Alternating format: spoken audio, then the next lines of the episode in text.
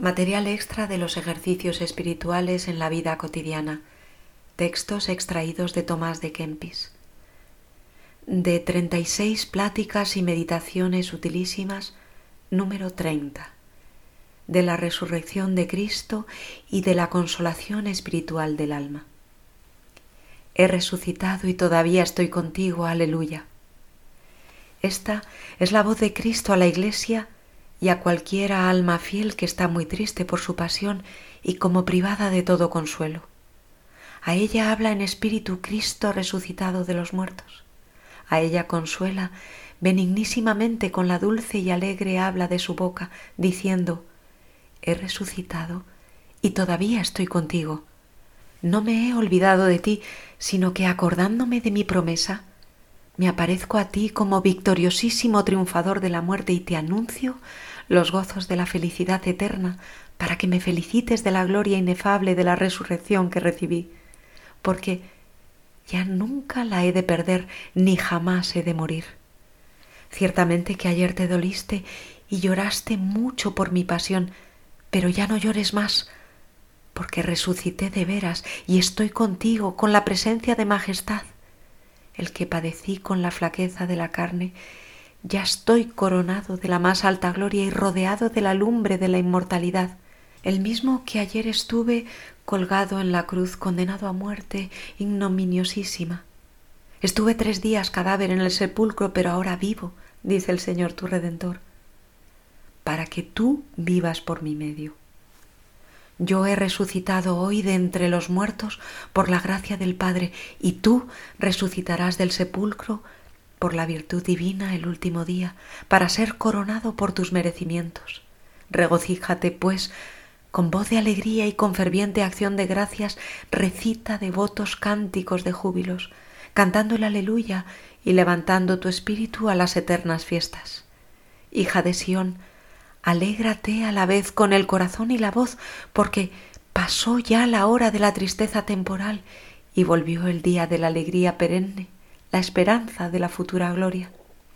Estén tristes enhorabuena los que me crucificaron, confúndanse los que me burlaron, teman todos aquellos que no quisieron creer en mí, pero los fieles que me aman, alégrense, consuélense todos aquellos que al oír mi pasión se dolieron de ella y lloraron. Acérquense a mí los discípulos que se dispersaron y huyeron dejándome en medio de los tormentos. Vengan a mí los humildes y devotos, adelantándose los sacerdotes y ministros, vestidos con vestiduras blancas. Todos los cristianos acérquense a mi mesa con suma reverencia y todos los pueblos celebren este día de Pascua en el que he resucitado, porque yo soy la resurrección y la vida.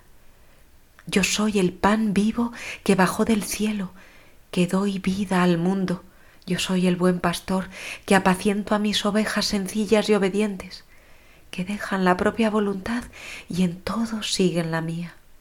Yo soy el maná escondido, el gozo de los ángeles, la Pascua de los cristianos, la felicidad de los santos, el que alegra a los ángeles con mi clara vista y a los hombres en la tierra me doy a mí mismo en el sacramento. No te turbes, pues, como si estuvieses despreciado en el mundo. No te entristezcas, cual si estuvieses abandonado de Dios. No temas como si estuvieras cercado de enemigos. No te abandoné, ni te abandonaré jamás. No te aparte de mí, ni te apartaré nunca.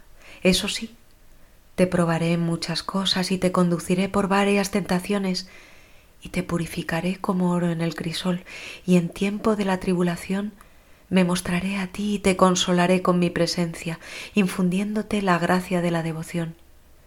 Primero, dándote a beber el vino de la compunción después, ungiéndote con el óleo de la alegría de suerte que derrames dulces lágrimas y experimentes una dulzura admirable y te sientas todo enardecer y liquidarte de consuelo.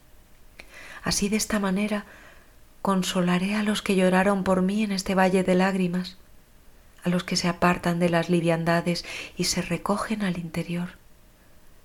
Tengo cuidado de ti y mis ojos están puestos en mis fieles para que un día se sienten conmigo en el reino de mi Padre y vean la gloria mía que tuve desde la eternidad y preparé a mis amigos. Les daré recompensa llena cuando también ellos resuciten de entre los muertos gloriosos e impasibles. Por esta causa sufrí la muerte, quebré las puertas del infierno, vencí al demonio, libré a los santos padres del limbo, abrí las puertas del cielo, es a saber, para introducir en la felicidad eterna a todos mis escogidos. Pero no te juzgues separado de esta alegría ni ajeno a la feliz compañía de los santos, porque si bien todavía estás vestido de cuerpo mortal y vives en medio de tentaciones, sin embargo, si permanecieres fiel y constante, siguiendo mis huellas hasta el fin, como yo permanecí en el amor de mi Padre obedeciéndole hasta la muerte. Después gozarás de mi dichosa vista. Sé pues fuerte en la tentación y paciente en toda tribulación para que te hagas partícipe de mi eterna gloria. No desesperes, por más que te venga encima cualquiera adversidad y se apartaren de ti todos los consuelos humanos, no acostumbro a olvidarme del triste ni despreciar al que ora, sino escuchar clemente el que con gemidos de corazón me llama. Permito que mi amado sea por breve tiempo atribulado, y cuando menos lo piensa o se reputa indigno de algún consuelo, de súbito me le muestro e ilumino su ignorancia. Así lo hice con mis discípulos y con las santas mujeres que fueron a visitar mi sepulcro, porque ellos se vieron sumidos en grande tristeza.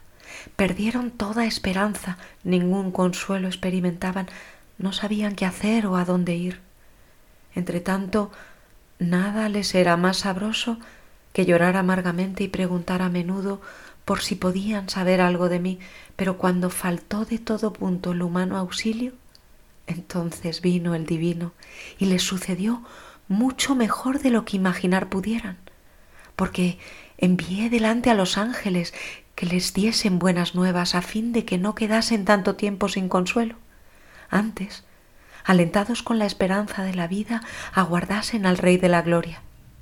Diferí, pues, el aparecerme a ellos presto, para que creciese el deseo de buscarme, y estuviesen más purificados para verme, y así, al verme, tuviesen mayor gozo, con más devoción me estrechasen y con más reverencia me adorasen.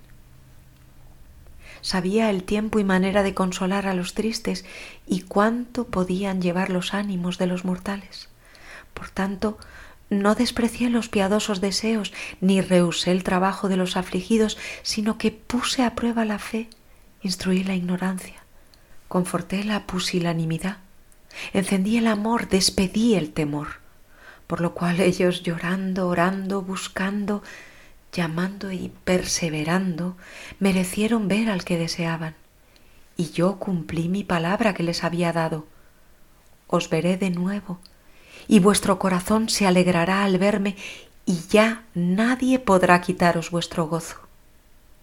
Tú pues, al oír esto, prepárate para la gracia de la devoción aguarda pacientemente hasta que yo venga y de nuevo visite tu corazón librándote de toda molestia y llevándote a un estado de nueva alegría.